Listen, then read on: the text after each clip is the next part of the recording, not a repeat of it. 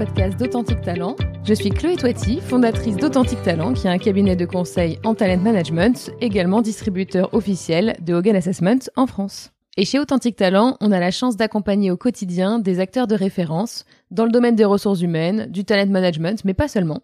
Et on a voulu pour ce podcast vous offrir un moment privilégié avec certains de ces interlocuteurs qui vous partagent leur expertise sur un sujet de leur choix. Aujourd'hui, je reçois Jérémy Gautret, fondateur du cabinet de recrutement Jumi, qui vient nous parler de fidélisation des collaborateurs. Bonjour Jérémy, ravi de t'accueillir aujourd'hui. Merci. Avant de rentrer dans le vif du sujet, j'aimerais te demander évidemment, comme d'habitude, de te présenter. Ok, moi j'ai 36 ans, je viens du euh, cabinet de recrutement. Moi je suis un bébé cabinet de recrutement, j'ai un peu fait ça toute ma vie euh, depuis euh, l'après-crise de 2009. J'ai fait des petits, des gros cabinets, pas mal d'expériences qui m'ont poussé à, me mettre à mon compte, ce que j'ai fait il y a cinq ans quand j'ai euh, lancé Jumi, qui est euh, un cabinet de recrutement qui est dédié uniquement à la fonction RH. Donc on va intervenir bah, uniquement sur le recrutement de profil RH, tout ce que tu peux trouver dans une direction des ressources humaines, euh, des profils de généralistes, des profils de spécialistes, c'est vraiment pour tout type d'entreprise, une start-up qui a besoin de structurer sa fonction, un grand groupe qui se transforme, peu importe. Ce qui est central vraiment pour nous, c'est la fonction RH. Ok, super intéressant. Et sur toi, un petit peu plus, si tu devais nous livrer des choses, tu nous dirais quoi? Moi, je fais de la musique, beaucoup, mm. parce qu'il y a beaucoup d'importance dans ma vie euh, globalement. Moi, j'ai fait du rap pendant euh, longtemps, pendant 15 ans. Et maintenant, je produis pour des rappeurs. Ça, ça m'a emmené très vite vers euh, l'équilibre de vie, qui est hyper important aujourd'hui, euh, moi, dans ma vie professionnelle, on va dire, de Jérémy euh, Djoumi, parce que j'ai toujours cherché à avoir du temps pour faire d'autres choses. C'était le cas quand j'étais salarié. Ça l'est encore plus, étrangement, quand j'en parle avec d'autres entrepreneurs, mais ça l'est encore plus depuis que j'ai ma société où je trouve le vraiment le temps de faire les deux. Donc, si je devais parler de moi profondément, c'est ça. C'est la musique qui a emmené vers quelque chose de très perso dans la manière d'organiser ma vie donc pas ricochet, d'aider à organiser la vie de mes, de mes salariés. Donc ouais, c'est vraiment la musique le truc central pour moi qui a découlé vers un équilibre de vie euh, pro perso euh, assez fort quoi. Waouh, effectivement, l'équilibre de vie, je pensais pas retrouver ça euh, chez un entrepreneur. C'est pas forcément le sujet le mieux maîtrisé. Mais tu sais, moi j'ai un, j'ai deux téléphones par exemple. j'en ai un pro et j'en ai un perso. J'ai un pro et le perso, personne n'a le numéro. C'est-à-dire que dans, chez mes collaborateurs, il y a personne qui a mon numéro. Vraiment, en véridique, hein, c'est pas une blague. Hein. Là, j'étais, on, on, rentre de week-end euh, de quatre jours, euh, j'ai pas une nouvelle pendant quatre jours, euh, ni de ma société, ni de, ni de mes collaborateurs. Je suis, je suis pas joignable. Donc après, s'ils veulent me traquer sur Insta ou des trucs comme ça, ils vont me retrouver. Hein, mais ils ont compris que c'était pas le, le postulat de, de, notre relation. Mais moi, j'ai un numéro, personne ne l'a en fait. Donc quand je déconnecte, je peux pas être joint. Ni même tes meilleurs clients. Ah non, non, non, encore moins mes meilleurs clients. C'est-à-dire que dans l'ordre des gens qui pourraient me joindre, il y aurait mes salariés d'abord et ensuite mes meilleurs clients. Mais non, parce qu'en fait, en fait, moi, c'est mon père qui m'a dit ça depuis toujours, mais déjà, ce qui peut être réglé à 20h le soir peut être réglé à 8h le matin. Ça, c'est, c'est euh, officiel. Ça, y a, tu règles rien pendant la nuit. Enfin, surtout dans notre métier de recrutement, on a un métier de gens, entre guillemets, on parle avec des gens, tu vois. Tu règles rien la nuit. Donc, ce qui peut être à 20h peut être à 8h. Et on sauve pas des vies. Ça, c'est le dernier truc. C'est, c'est, un, c'est un peu basique comme, comme terme, mais on sauve pas des vies. Donc, c'est pas très grave. Je vais accrocher ça dans mon bureau. Ok, merci pour ce premier conseil. On sauve pas des vies. C'était pas le sujet du jour, mais je suis ravie d'avoir ce conseil. Euh, merci. Et puis, euh, donc tu parlais d'équilibre de vie. Tu disais que ça fait cinq ans du coup que tu as créé Jumi, centré autour de la fonction RH. Donc pour tout type de clients et pour autant, il y a des types de clients avec lesquels tu travailles plus aujourd'hui? Bah tu vois cet ADN euh, qu'on a qui est assez simple. Nous on est simple à comprendre. Jumi, tu vas sur notre site, tu comprends ce qu'il y a écrit, tu veux nous parler, tu nous contactes, on te répond. Enfin il y a un truc de relation très simple qui a bien plu dans l'écosystème tech, donc euh, des startups et des scale-up. Moi, j'ai lancé Jumi en 2017, j'étais très grand groupe. Je venais de gros cabinets, euh, je venais de chez Hayes, qui est un gros cabinet anglo-saxon. Du coup, je travaillais avec des grands groupes, euh, costumes, cravates, euh, assez assez classiques. et ça me plaisait, hein, et ça me plaît toujours d'ailleurs. Mais quand j'ai mis vraiment mon ADN dans mon produit qui est, qui est Jumi, bah, il, a plus matché avec l'écosystème tech des startups et des scale-up. Donc très rapidement, ça a représenté 50% de notre portefeuille ce qui est le cas aujourd'hui, ce qui est un peu compliqué avec la crise d'ailleurs, mais euh, mais aujourd'hui l'écosystème tech, startup, scale-up, création, structuration de fonctions, transformation, c'est 50% de notre portefeuille. On est très ouvert au reste, hein. tu vois, on peut recruter pour euh, l'industrie lourde. on a deux trois limites d'industries avec lesquelles on n'aime pas trop bosser, avec lesquelles on fait pas l'armement ou des trucs comme ça, mais ça c'est des convictions plus perso, tu vois. Mais euh, mais sinon c'est l'écosystème tech dans lequel on est assez présent. Et aujourd'hui, donc du coup, création en 2017, aujourd'hui vous êtes combien chez Jumi? On est 10. On est 10, on est 9 personnes en CDI, plus une personne en alternance. Dans l'eau, il y a ma sœur, euh, qui est euh, juriste en droit social de base et qui, euh, qui s'est reconvertie en recrutement. J'ai euh, trois personnes qui étaient dans mon ancien cabinet Ace, donc deux qui étaient dans mon équipe, qui m'ont suivi. Puis après on a recruté, bon un peu chez nos concurrents, un petit peu partout, euh, mais on est 10 aujourd'hui. Ouais. Ça tombe bien puisque comme votre métier c'est le recrutement, on peut espérer que tu aies fait les, les bons recrutements pour toi-même. Parfois c'est plus dur. Et c'est sûrement pour ça que quand je t'ai proposé d'intervenir, tu m'as cité comme euh, thématique qui pouvait t'intéresser euh, la fidélisation euh, des collaborateurs. C'est très bien, tu vas nous livrer deux, trois éléments, j'espère, aujourd'hui sur ce sujet. Pourquoi est-ce que ça fait partie des premières idées qui te sont venues quand finalement je t'ai laissé la porte ouverte aux thématiques? Alors d'une, j'avais pas envie de parler de recrutement parce qu'à chaque fois qu'on m'appelle pour un podcast, c'est pour parler de recrutement. Donc, euh, quelles sont mes meilleures méthodes pour recruter, comment on source, etc. Donc ça, on le fait, hein, avec grand plaisir, c'est notre métier. Mais je me suis dit, si on peut parler de autre chose, c'est, euh, c'est, chouette. Je me suis dit, peut-être pas te chauffer de parler pendant une demi-heure de musique, alors il euh, faudrait que je trouve autre chose. Pourquoi pas? Pourquoi pas?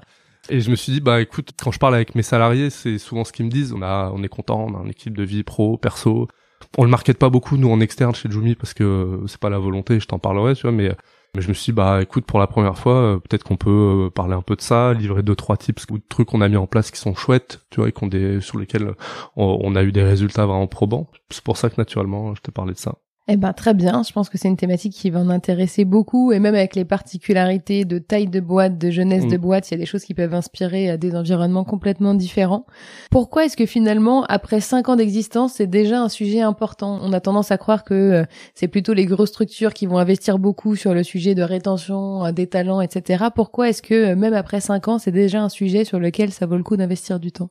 En fait, nous on fait un métier qui est le métier de consultant en recrutement, c'est un métier qui est rébarbatif. C'est-à-dire que tu fais tout le temps la même chose. Tu ouvres une mission, tu sources, tu fermes une mission. Tu ouvres une mission, tu sources, tu fermes une mission. Et nous, on est ultra spécialisé en plus.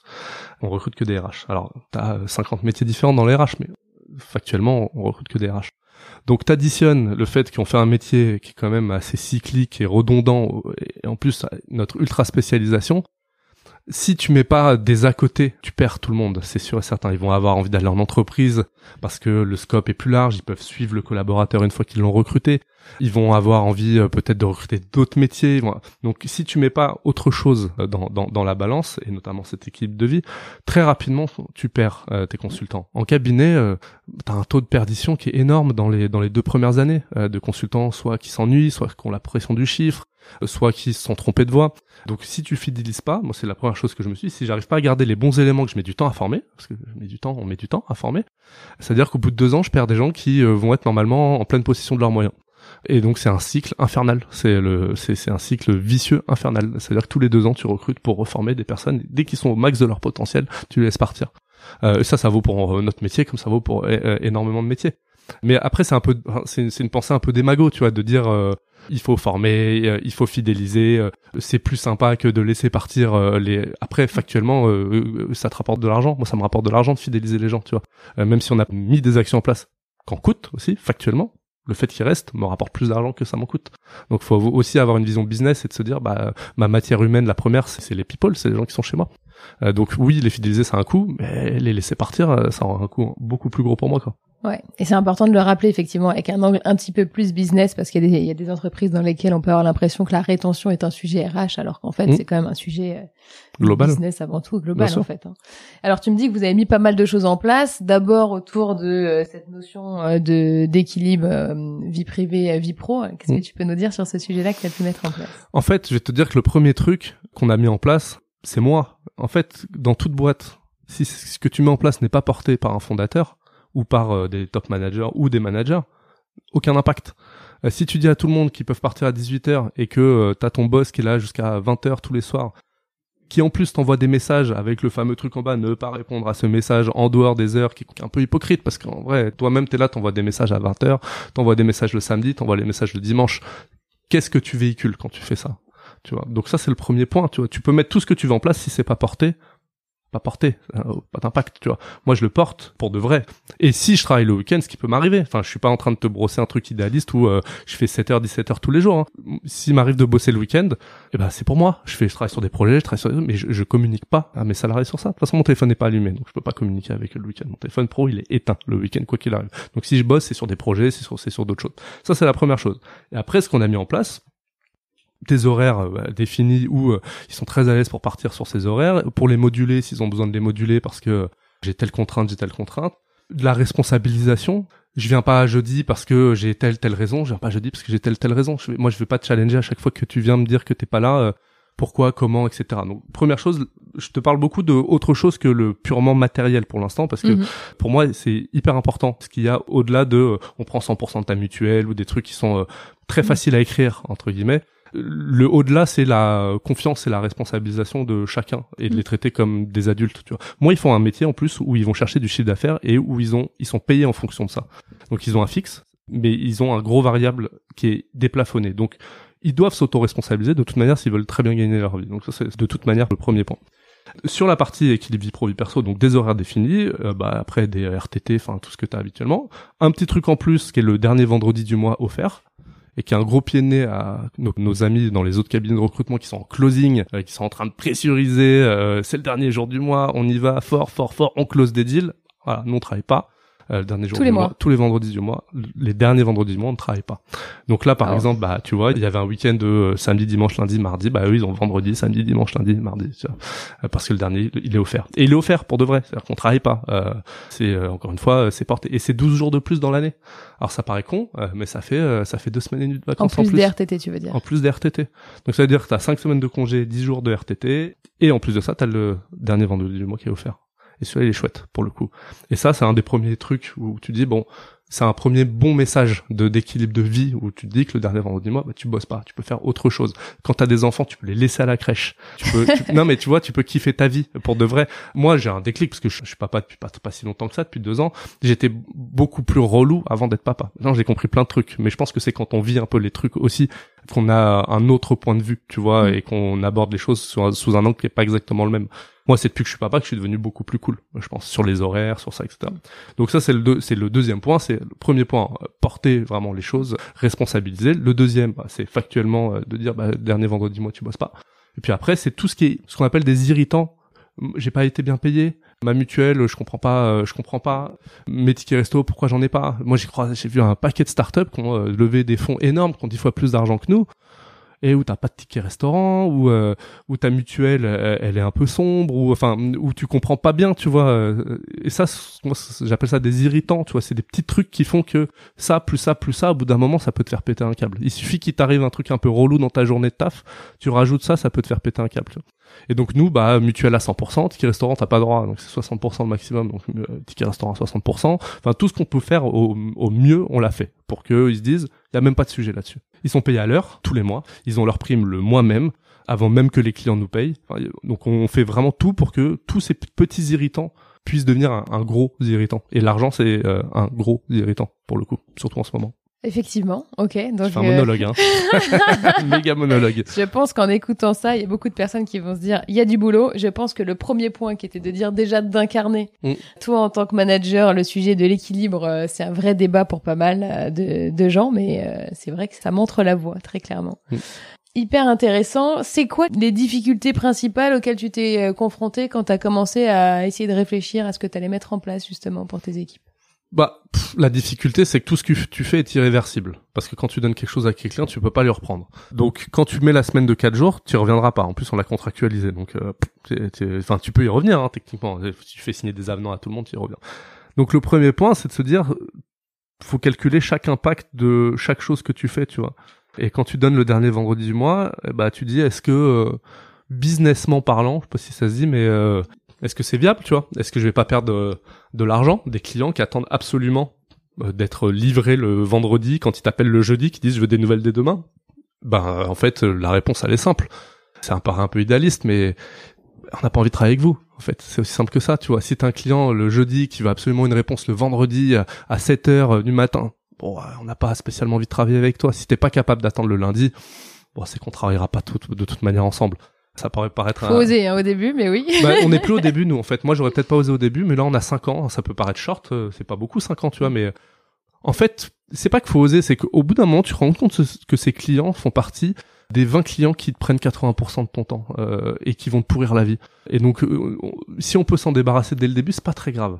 Et on n'en a plus, en fait, des clients comme ça. Parce que quand tu nous appelles, tout est tellement affiché, tu vois, sur notre site, qui on est, notre manière de communiquer sur LinkedIn, que tu sais normalement à quoi tu t'attends. Et tu sais, quand tu envoies un mail le dernier vendredi du mois, il y a marqué, hein, ils reçoivent un mail en retour, euh, salut, Bah non, le dernier vendredi du mois, on travaille pas chez Jumi, on se parle lundi, passe un bon week-end à lundi, tu vois. Donc euh, c'est affiché. Mais dans les difficultés, quand tu mets ça en place, c'est que c'est irréversible. Donc tu dis, est-ce que je vais perdre de l'argent? Est-ce que je vais pas en perdre? On n'en a pas perdu, au contraire, tu vois. Ça, fait, euh, je pense, euh, ça doit faire presque un an qu'on a mis ça en place. J'ai plus, plus la date exacte, mais mais on n'a jamais fait autant de chiffres que depuis qu'on l'a mis en place. Je sais pas, j'ai pas calculé la corrélation. Je pourrais pas te dire que c'est grâce à ça, mais je vois en tout cas des personnes chez moi qui sont heureuses. Euh, et quand tu t'es heureux, tu bosses bien. Enfin, et t'as pas calculé de baisse de productivité en particulier ou quoi que ce soit. Ouais. Non, mais moi c'est factuellement, regarde le chiffre d'affaires qu'on fait tous les mois, tu vois. Euh, et on a très mesurable, oui. C'est très mesurable, ouais. Donc on a fait plus de beaucoup plus de chiffre d'affaires euh, sur cette période-là, sur notre période-là où on l'a mis en place que la période où on l'avait pas mis en place. ça, ça joue, c'est sûr. Enfin, euh, t'as des personnes qui sont heureuses, qui ont une équipe de vie, qui viennent bosser, qui savent pourquoi. J'ai l'impression de dire des phrases d'enfant de 4 ans hein, quand je dis ça, mais dans le monde de l'entreprise, c'est, je l'ai tellement peu croisé, surtout moi venant de gros cabinets, tu vois, où à 19h30 euh, on louche, tu vois, on te dit euh, que fais-tu? Tu as pris ton après-midi, la fameuse phrase horrible qu'on a tous vécu. Qu'on a tous vécu, donc euh, donc non, pas de pas de baisse de productivité et en, vrai pas tant de difficultés de ça. Ouais, mais je pense que c'est ça le sujet, c'est quand tu mets en place des choses de te dire ok, on peut on peut pas revenir en arrière ou si on revient en arrière, l'effet il va quand même être un peu contre-productif et est-ce que ça va marcher même quand ma boîte fera deux fois cette taille? Alors ça c'est un vrai sujet, mais moi j'ai pas vocation à grandir énormément non plus. Tu vois, on a un cabinet ultra spécialisé, on sera jamais 200 au sein du cabinet. Si on arrive à, là on est on est 10, si on arrive à 20, euh, déjà à 10 on est bien, à 20 ça changera rien déjà, j'en suis, j'en suis sûr, euh, mais on n'ira pas beaucoup plus haut. Donc tu vois ces problèmes de scalabilité mm. beaucoup euh, plus grosses, moi je les ai pas spécialement, ça me permet de prendre des actions euh, peut-être plus facilement aussi. Ok, et justement, enfin, tu, tu travaillais beaucoup, comme tu nous le disais tout à l'heure, avec euh, des startups, des scale-up. Est-ce qu'il y a des, euh, des idées qui te sont venues en observant ce qu'ils avaient pu mettre en place? Est-ce que tu as observé des choses qui pouvaient être un peu innovantes, ou des bonnes ou des mauvaises? Franchement, non. Hein. Je dis après, à part la semaine de 4 jours qu'on a, je sais pas, chez Welcome, Welcome to the Jungle par exemple, et qui est tenu a priori, parce que pour connaître un peu leur, leur DRH c'est tenu. Euh, mais non, je vois rien de mieux de, que ce qu'on fait parce que la première chose, je te dis, c'est incarner. Euh, en fait, moi, j'en vois plein de startups qui ont plein d'avantages, plein d'avantages, euh, des congés illimités, des sims, mais je vois plein de startups qui l'incarnent pas. Donc, au final, tu peux avoir encore une fois tous les meilleurs avantages. Enfin, tu peux le brander très bien, sinon on le brand pas en plus. On en parle en vase clos aujourd'hui, mais non, on le brand pas tout ça. Tu peux très bien le brander, mais si tu le l'incarnes pas après, et j'ai vu j'ai pas de pourcentage à te donner, mais tellement de startups qui l'incarnent pas où euh, t'as des mecs euh, qui font des 8h 23h tous les jours pour des payes bof avec des BSPCE dans l'entreprise euh, pour leur faire espérer qu'un jour euh, s'il se passe un événement ils puissent capitaliser là-dessus alors que 90% du temps il se passe rien derrière. Il y a une vaste fumisterie tu vois autour de autour de ça. Après il y a des très belles boîtes tu vois il y a des très belles startups qu'on accompagne avec des belles valeurs bien portées des belles actions mises en place des congés limités des congés euh, euh, maternité, paternité euh, égalitaire, ce qui est le cas chez nous aussi. Enfin, alors, on a, nous on n'a qu'un homme et il a pas d'enfant, donc donc c'est un peu compliqué, mais c'est il est au courant que le jour où il aura un enfant, il aura il aura la même durée de de congé que qu'une femme peut avoir. Donc ça je le vois. Enfin, des très belles politiques de congés, des très belles des très beaux bénéfices, etc. Mais encore une fois, le faut le porter euh, si tu le portes pas, moi c'est très facile de le porter. Je suis tout seul, c'est ma conviction, euh, c'est ma boîte. Euh, c'est très facile. Ce qui est beaucoup plus compliqué quand t'es 300 que t'as un codir de 5, 10 top managers en dessous et que tout le monde doit être aligné autour de porter ses valeurs. C'est-à-dire que quand un mec va te demander, je peux poser mon jour dans 15 jours, oui, tu peux poser ton jour dans 15 jours. au lieu de pourquoi, tu vas faire quoi, comment? Eh, C'est ton jour de congé. T'en fais ce que tu veux. Enfin, c'est ton jour de congé. C'est, c'est voilà. Quand t'es 15 à, à, à devoir porter la même décision, c'est plus compliqué que quand t'es tout seul, forcément. C'est sûr que ça te permet un petit peu plus de, de liberté, mais c'est, vraiment un, un état d'esprit. En plus. Alors justement, du coup, ça veut aussi dire que la fidélisation ne passe pas seulement par ce type de conditions, équilibre vie privée, vie pro, euh, les autres irritants entre guillemets qui sont réduits, mais ça veut dire qu'il y a forcément euh, d'autres euh, d'autres choses qui font que tes équipes sont engagées aujourd'hui. Ce serait quoi? Bah déjà, il, croit, il, croit au, au fait qu'on travaille bien. Et en fait, ça, tu le retrouves pas dans tous les cabinets. Euh, c'est un peu euh, prétentieux de dire ça, mais et puis t'as certainement des clients qui seront pas d'accord parce qu'ils n'ont pas été accompagnés comme ils l'entendaient. Mais j'ai l'impression quand même que globalement, nos clients sont contents. Et en tout cas, dans les retours qu'on a, parce qu'à chaque après chaque mission, ils reçoivent un Google Form de qu'est-ce qui s'est passé, est-ce que t'es content, etc., etc. Les retours sont bons. Donc ça, c'est le premier. La première chose, c'est que ils savent qu'ils viennent dans un projet où ils vont bien bosser, ils vont être dans un cabinet qui a une belle image et qui bosse bien Premier point. Deuxième point, eh ben c'est un cabinet qui est moderne, tu vois, où euh, euh, t'es libre d'être toi-même. Et ça, ça fait partie d'une de nos quatre valeurs, tu vois. Mais l'authenticité, tu vois, ben, je vais pas t'apprendre toi avec une boîte qui s'appelle Authentique Talent, tu vois. Mais l'authenticité, le fait de pas être un clone et d'arriver avec ta propre perso et de pouvoir la mettre au service d'une boîte, au même titre que la boîte se met à, à ton service, tu te mets au service de la boîte. C'est puissant, tu vois, quand tu dis à quelqu'un, je te recrute pour qui tu es. Je prends l'exemple de euh, bah, je prends un exemple, Thomas, euh, qui est chez nous, il bossait chez, chez Fox RH, qui est notre concurrent. Mhm.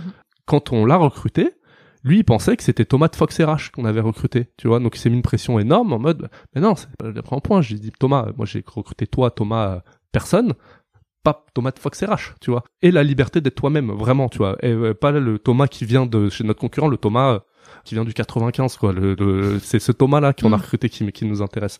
Bah ça c'est hyper puissant. Ça par, ça paraît un peu con tu vois parce qu'encore une fois c'est des euh, des grandes phrases qu'on entend beaucoup mais quand tu fais sentir à une personne que tu l'as recrutée et qu'elle est là pour ce qu'elle est et que tu la changeras pas euh, ça c'est magnifique. Ouais. en termes de sûr. développement euh, euh, personnel et en termes de fidélisation. Ça c'est le deuxième point. Le troisième point c'est le collectif. Parce que nous on fait alors ils ont des primes individuelles. Tout ce qui est hors prime c'est collectif. Donc il n'y a pas de euh, tu vas gagner, tu vas gagner un resto tout seul, euh, tu vas gagner un voyage tout seul. Tu vois. Nous, on fait tout ensemble, en groupe. Donc, euh, incentive, on est parti euh, tous ensemble. Euh, séminaire, c'est tous ensemble. Déjeuner, c'est tous ensemble. Quand on fait des choses, c'est tous ensemble. Donc, il y a du collectif. Ça veut dire qu'on chacun va se battre pour l'autre, quoi qu'il arrive. Et chacun va pas se battre en appuyant sur la tête de l'autre, en espérant gagner son petit voyage, etc. Comme j'ai connu euh, et que j'ai pu connaître dans dans Mm. dans dans d'autres boîtes que j'ai fait. Donc, le troisième point, c'est le collectif. Le premier point, je pense, c'est l'ADN pur. Le, deuxième, c'est le fait d'être toi-même. Le troisième, c'est le collectif. Et le dernier, bah, on a des méthodes modernes. Tu sais que chez nous, tu vas partir euh, et tu vas te revendre, en fait. Pour l'instant, personne l'a fait, mais je sais que chacun de mes consultants est très bon. Je sais qu'il recrute très bien. Je sais qu'il est moderne, qu'il connaît les outils, il ou elle connaît les outils, les maîtrise et, et peut arriver dans une boîte plug and play n'importe où. Vraiment, j'ai des j'ai j'ai j'ai des consultants qui sont bons, qui sont bien formés, qui, et qui savent vraiment bien bosser. Et euh, on leur a fait des formations. Bah, tu vois, ils sont tous euh, certifiés Hogan, par exemple. D'excellente formation. D'excell- D'excellentes formations. Non, mais ils sont tous certifiés pour de vrai. Euh, Ils sont tous, sûr. moi, ils sont tous passés chez Hogan, tu vois, chez Mm. toi, euh, pour Mm. être formés, euh, pour être formés Hogan. Ils ont de la formation continue. On essaye, tu vois, de, alors, c'est assez limité dans le recrutement. Donc, tu essaies de les amener sur autre chose, tu vois, notamment le Hogan où tu vas voir euh, un peu plus loin que du Mm. recrutement pur. Mais ça, pour moi, c'est le dernier point, tu vois, c'est le fait de, bah, de les développer. Donc du coup, ce que je comprends par rapport au collectif, c'est qu'il y a une partie rémunération variable qui est évidemment individuelle. et qui est évidemment individuel. Je sais pas si c'est évident en fait, parce que bah c'est évident parce que c'est comme ça que ça fonctionne dans tous les cabinets depuis toujours. Est-ce que aujourd'hui avoir une rémunération variable collective et de dire bah voilà on fait tant de chiffre d'affaires par mois, ça fait tant de variables, on est combien? On est 10 divisé par 10, ça vaut le coup. Après, ça, pour moi est beaucoup trop complexe à mettre en place parce que ancienneté, parce que rôle de chacun dans l'entreprise, c'est trop compliqué pour moi à, à- à mettre en place. J'ai pensé à un moment donné, je me suis dit ils vont l'apprendre certainement en écoutant ce podcast, s'ils l'écoutent, Eh mais euh, ils vont l'apprendre là. Ça m'a déjà traversé l'esprit de me dire pourquoi on ferait pas du variable collectif? Mais j'ai trouvé trop d'irritants justement, plus que de trucs salvateurs dans le dans, dans le de la rémunération collective. Donc le variable est individuel, Oui. mais il y a plein de- d'occasions finalement de euh, faire gagner le collectif des choses différentes. Alors tu parlais tout à l'heure, je l'ai entendu, puis on en avait déjà parlé de séminaires ou Ouais. de voyages, etc. Est-ce que tu peux nous en dire un petit peu plus sur ce que tu as fait? Bah alors, on a fait des voyages, euh, mais alors je vais euh, le pondérer juste après. On allait à New York et on allait à Ibiza en fait. Euh, mais euh, là, on allait à Ibiza cette année. En fait, une incentive, faut qu'elle soit pleine. Une incentive, pour nous, c'est un challenge commercial. C'est-à-dire qu'on a fixé un objectif de challenge et nous, on va faire des paliers. On va dire, tiens, à ce palier-là, on part à tel endroit. À ce palier-là, qui est au-dessus, on part à tel endroit. À ce palier-là, etc., etc. Et donc, tu arrives au dernier palier. Il y a cinq paliers. Le premier, euh, c'est le palier, c'était on partait en Normandie dans des yurts. Tu vois, c'était le premier palier ce qui est cool aussi. Après, il y a eu, c'est monté, c'est monté, c'est monté. Et eux, ils ont atteint le palier Ibiza. Ça, c'est la première chose. Quand tu fais une incentive, comme ça, tu peux pas être radin. C'est interdit d'être radin quand tu fais une incentive. non, mais c'est vrai. Si tu fais, moi, j'ai connu une boîte, je, tairai le nom, mais il se reconnaîtra très bien. Quand euh, le premier soir, il y avait euh, plus d'alcool. Moi, je bois pas trop, je bois pas d'alcool en, en- dans le cadre du taf spécialement, mais le premier soir, il y avait plus d'alcool parce que ils avaient tout bu. Et ben, le lendemain, il les a envoyés à leur propre frère acheter de l'alcool. Voilà. Donc ça, le message que tu donnes, c'est je suis une énorme pince. Euh, et t'as beau, et t'as, et t'as beau faire le, la meilleure incentive du monde, il y a toujours ce point là qui va rester. Quand ils vont rentrer, ils disent c'est, c'est sympa, mais euh, franchement, il a pas abusé à nous envoyer chercher euh, de la vodka euh, avec, avec notre carte bleue. C'est abusé. Voilà. Bon, euh, il faut pas boire et avec avec modération, bien entendu. Mais ça, c'est la première chose. Tu fais une incentive, faut la faire vraiment complète, quoi. Euh, nous, on a fait une incentive à Ibiza, elle était complète, quoi. Ils, ont kiffé, vraiment. Ils avaient leur chambre chacun. Ils sont, euh, on a fait du vélo, euh, on a fait plein plein de trucs. Après, on, y est revenu. En revenant, on s'est posé autour d'une table. On s'est dit, franchement, on fera plus de d'incentive aussi loin parce que on est politique zéro papier. On plante des arbres à chaque fois qu'on recrute un candidat. On en plante 30 à 40. On fait plein d'actions qui sont chouettes. Et après, on part en avion à Ibiza faire du jet ski et du quad on s'est regardé dans les yeux, on s'est dit, euh, on était excité, tu vois, de, de, partir et du coup, euh, on n'a pas pris la bonne décision, mais on s'est regardé dans les yeux, on s'est dit, c'est absolument pas logique ce qu'on est en train de faire, tu vois. Donc la prochaine, elle sera euh, en France, où on est un des pays les plus touristiques du monde, il y a énormément de belles choses à voir, donc on fera, on partira en train quelque part, pas, très loin. Voilà, j'arrête de raconter ma vie, mais pour revenir au, truc important, tu fais une incentive, elle est collective et elle est pas crevarde. Si tu fais une incentive de crevard, c'est mort, c'est sûr que ça passe pas. C'est une évidence. Mais ça te paraît évident, tu vois, quand on en parle comme ça. Mais moi, j'ai fait tellement d'incentives, je me suis dit, quand même, j'ai gagné, j'ai gagné quoi, j'ai gagné quelque chose. Faites un effort. Absolument, on retiendra ça. Si vous le faites, faites-le à fond. Sinon, ça sert à Mais non, c'est sympa, sinon. Et alors justement, quand on se pose la question de euh, work-life balance et en même temps d'avoir envie de miser sur le collectif, il y a parfois la question qui se pose de euh, c'est quoi le juste équilibre entre euh, créer des moments collectifs et puis laisser le temps à chacun de vivre sa vie? Mm. C'est une question qui se pose autour de, par exemple, du rythme de télétravail ou de mm. temps en présentiel si tu veux maintenir une dynamique, mm. mais c'est lié aussi au est-ce que si je fais, j'en sais rien, des soirées pour mes collaborateurs, est-ce qu'ils vont pas se sentir un peu ou des week-ends en l'occurrence. Euh, ah, mais c'était pas un week-end. Alors voilà, donc comment tu fais? Comment Jamais le week-end. Bah non. Jamais le week-end, bah tout en semaine. Bah oui. Tu peux pas demander au. Mais moi j'ai pas envie le week-end. déjà, déjà premièrement. non mais non, mais moi j'ai une femme, une fille. Euh, des potes, euh, une, une, vie, euh, tu vois, à côté, et ils l'ont tous. Moi, ils ont tous une vie à côté. Donc déjà pas le week-end. Ah non, euh, no way, tu vois, tu tu tu tu peux pas prôner l'équilibre de vie pro perso et t'emmènes tout le monde le, le week-end, tu vois. Premièrement, deuxièmement, chacun est libre hein, de faire ce qu'il veut. C'est-à-dire que moi, il y a pas d'obligation de venir à l'incentive. Hein, si tu veux pas venir et que tu veux faire et qu'on fait trop. Bah alors j'ai pas eu le cas, donc tout le monde était très content de venir pour le coup, mais si tu veux pas venir, tu viens pas. On fait une soirée d'équipe, etc. Si tu veux pas venir, tu viens pas. Mais quand t'as créé un truc fort, tout le monde vient. Tu te poses pas la question. Ils sont juste contents de passer un bon moment ensemble, tu vois. Donc ça c'est la première chose sur les horaires de travail. Après je te mens pas, on a déjà fait des soirées de Noël, etc. où c'est le soir, en semaine, en semaine. Hein. Pas, jamais le week-end, hein. mais c'est le soir en semaine. Chacun, chacun encore une fois est libre de venir, mais est content de venir. Enfin, tu vas passer un bon moment, tu vas te faire un bon resto entre copains, tu vois entre guillemets. Euh, tu viens, évidemment que tu viens. Tu vois, c'est, c'est, t'es content de venir. Ça c'est le premier point. Après tu me parles du, télétravail. Nous on a tenté, on a fait un an de télétravail full, donc euh, chacun chez soi. Moi, j'ai une salariée qui est à Cannes. Donc, de toute façon, elle, quoi qu'elle arrive, elle est, elle est full, full, full. Premièrement, ils m'ont, ils m'ont demandé de revenir. Ils m'ont dit au bout d'un an de télétravail, c'est bon, c'est bon, je crois qu'on a compris. Euh, on aimerait bien se voir. Et, et, bah, du coup, on a parlé. C'est quoi le, c'est quoi le bon équilibre pour vous? Et on a décidé ensemble, c'est quoi le bon équilibre pour vous, tu vois? Et, alors, vous avez mis quoi en place? Deux jours, bah, ils sont deux, ils sont deux jours chez eux et le mercredi et le vendredi. Le mercredi c'est pratique euh, euh, si t'as des enfants etc. Et puis le vendredi c'est pratique parce que moi j'ai plein de salariés qui sont pas originaires de Paris, qui habitent à Paris mais qui sont pas originaires de Paris. Donc tu peux rentrer le jeudi soir chez toi, tu vois, voir tes parents, voir tes grands-parents, etc., etc. Donc mercredi, vendredi chez toi et lundi, mardi, jeudi au travail. Voilà. Après, si le lundi euh, t'as un truc, tu vas chez toi, tu vas chez toi. C'est pas, c'est pas euh, gravé dans le marbre. Mais l'idée c'est du collectif encore. Donc si lundi, mardi, t'en as, mercredi, jeudi, t'en as d'autres, le vendredi, t'en as d'autres, tu t'as pas le t'as pas le collectif. Donc euh, nous, nous, on voulait vraiment ce truc collectif, donc lundi, mardi, jeudi ensemble. Ok, et donc t'as même réinvesti dans des super nouveaux bureaux, paraît-il? Oui. J'ai une ou deux questions qu'il me reste, mais je pense qu'on a bien fait le tour du sujet. Selon toi, les pires idées reçues en matière de rétention des collaborateurs, ce serait quoi? Je pense qu'elle est connue, mais de te dire que tu gardes quelqu'un juste parce que tu le payes bien ou que tu l'augmentes juste pour le garder, c'est très court-termiste.